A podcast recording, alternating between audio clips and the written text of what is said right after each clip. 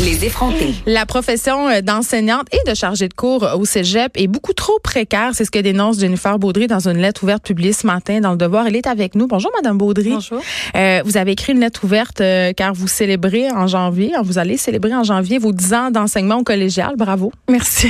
Euh, mais vous célébrez aussi un autre anniversaire qui est peut-être un peu moins glorieux, celui-là, c'est celui de votre précarité d'emploi. Tout à fait. Quand on, quand on parle de précarité d'emploi au cégep, les gens ont de la misère à comprendre parce que euh, dans la tête de bien du monde, puis on les comprend, tout le monde n'est pas des spécialistes de l'enseignement supérieur. Là, euh, avoir une job au cégep, c'est comme un peu euh, être un gagnant à vie.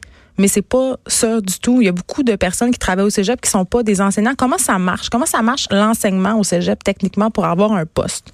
Ben pour avoir un poste, ça prend euh, plusieurs années, ça dépend, ça varie d'un cégep à l'autre. Je vous dirais que Vous, vous êtes au cégep Saint-Laurent, Je suis-. J'enseigne au cégep Saint-Laurent. J'ai enseigné aussi, j'ai commencé euh, au cégep Montmorency à Laval. Ouais. Euh, comme chargée de cours, toujours, donc euh, après 10 ans. Et euh, donc, euh, oui, on est, on est tiré euh, en quelque sorte gagnant à vie, c'est-à-dire, puis après ça, bien, on attend l'appel d'une session à l'autre. C'est-à-dire qu'on n'est jamais assuré d'enseigner à la session suivante. Et euh, souvent, ça nous oblige à faire des choix, par exemple, à accepter des charges de cours. Et euh, je n'ai rien contre la formation continue ou les charges de cours euh, en, en tant que telles. C'est juste C'est quoi la différence entre euh, être prof, Oui. enseigner un, un cours euh, pendant une session, puis être chargé de cours, puis enseigner ce même cours? Oui. Ben, la différence, c'est la moitié du salaire, là, littéralement, pour euh, vraiment pour simplifier les choses. là. Donc, euh, on est payé, on est plutôt payé au taux horaire lorsqu'on enseigne au régulier. Mais Alors vous que avez la même formation que on a la même formation, les mêmes compétences, on fait le même travail et on enseigne les mêmes cours avec les mêmes sigles. Ce sont les mêmes travaux. La même Donc, vous ramassez les cours aussi, euh, pendant que les profs ils sont en congé ou en l'été? congé, en congé de maladie, en congé, euh, peu importe, mais oui. OK.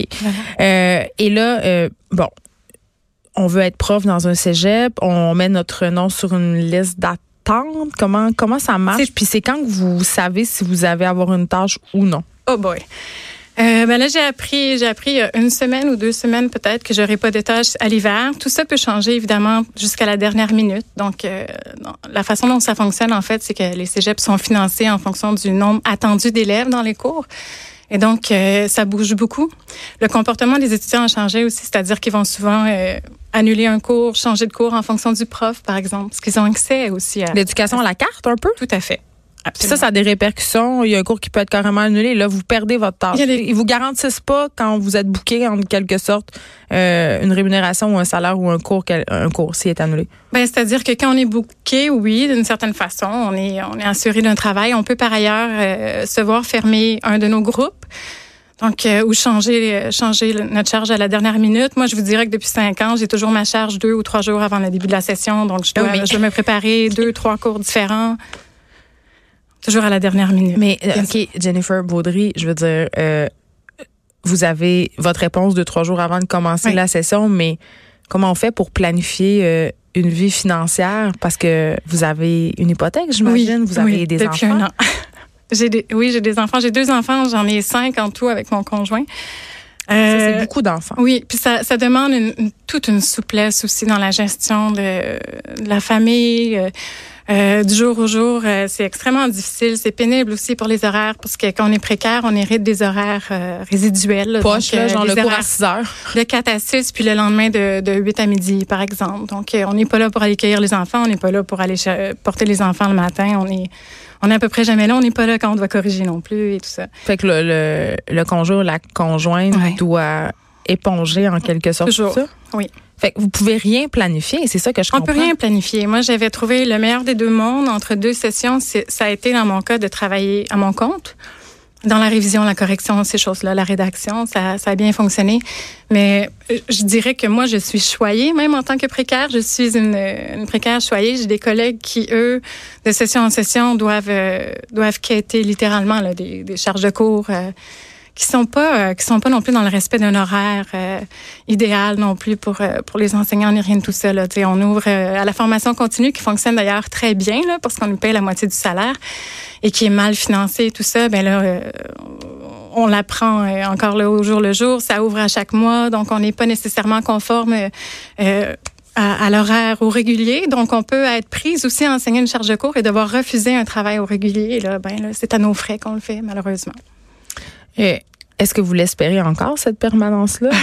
J'espère pas la permanence. J'espère des meilleures conditions de travail pour, euh, pour les précaires, c'est-à-dire euh, euh, un meilleur financement qui nous permettrait d'avoir nos charges d'avance, une meilleure répartition du travail peut-être aussi. Vous avez fait allusion tantôt aux profs qui partent en congé maladie. Dans votre lettre ouverte, vous parlez sans tabou de, de, votre congé maladie. Vous avez fait une dépression majeure. Oui. Est-ce que est-ce que cette précarité-là a contribué à votre à, détériorer votre santé mentale? Bien entendu, je veux dire euh, être, enseignant, c'est bien, c'est mon, je veux dire, je ferais pas autre chose. C'est, ma passion. C'était votre euh, rêve. c'était mon rêve. C'est, mon métier aussi là, et je suis bonne comme enseignante. Mais euh, je, je, vous dirais que le principe l'enjeu ici, là, c'est de la précarité. Ce serait peut-être justement de, ne jamais pouvoir se reposer entre deux sessions, entre deux charges qui sont toujours euh, parce que le stress est constant. Qui craint donc le stress est constant.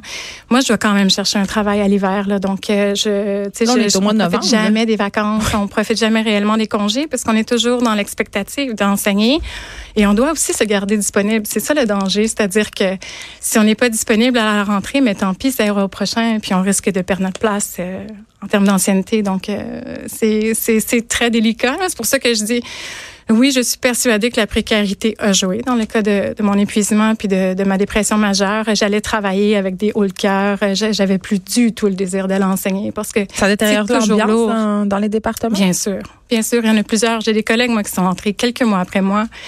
Euh, qui, elles, n'ont pas de travail, qui travaillent comme chargées de cours, qui sont aussi, il y en a certaines qui sont parties en, en burn-out récemment, puis qui, elles, n'ont pas eu droit à des, euh, à, des, à de l'invalidité. Vous n'êtes pas couvert comme les professeurs. non.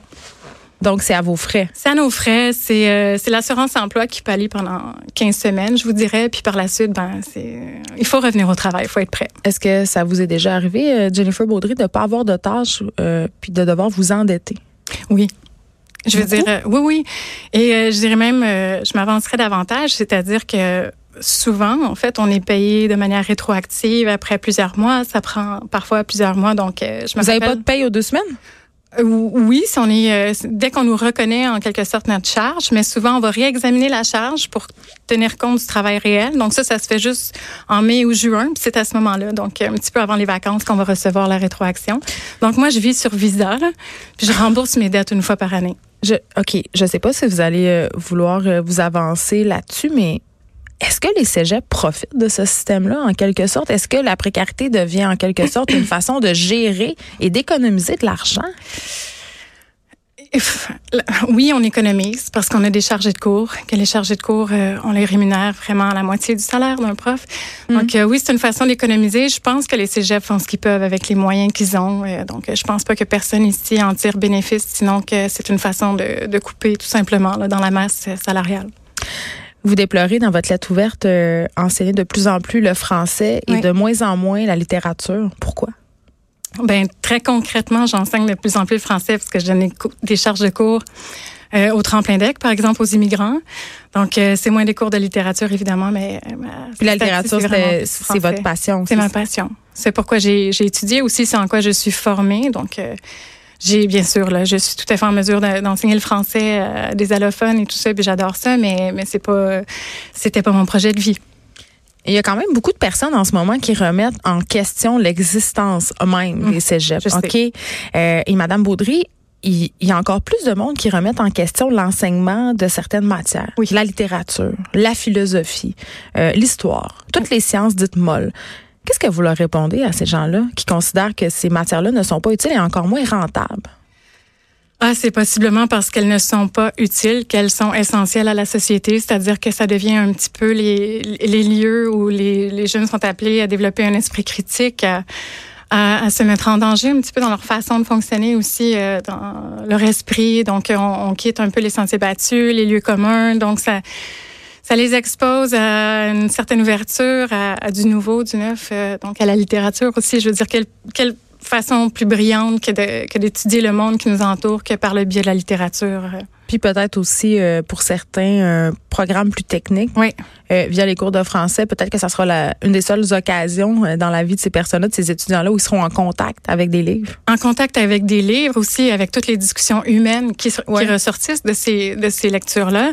Puis moi, je recevais un courriel ce matin d'un enseignant qui travaille dans, dans un autre département. J'imagine que ça a dû faire réagir, votre oui, oui, oui. J'ai reçu, euh, j'ai reçu beaucoup de, de, messages et qui euh, réitérait en fait l'importance du français. Lui, il n'est pas en français, il n'enseigne pas la littérature, ah, mais il rappelait le français. Oui, voilà, puis il rappelait la nécessité en fait que qu'on ait des bons profs, des profs passionnés, des profs, euh, des profs en santé aussi là pour enseigner. Oui, là on a des profs à, à, bout de souffle, c'est ce que je comprends. Ah oui, absolument. Jennifer Baudry, merci. On va vous souhaiter euh, un poste permanent. Peut-être que c'est rêvé, mais je vous le souhaite sincèrement. Vous êtes enseignante et chargée de cours au Cégep de Saint-Laurent. On vous parlait pour cette lettre ouverte que vous avez euh, publiée ce matin dans le Devoir. Merci beaucoup. Merci.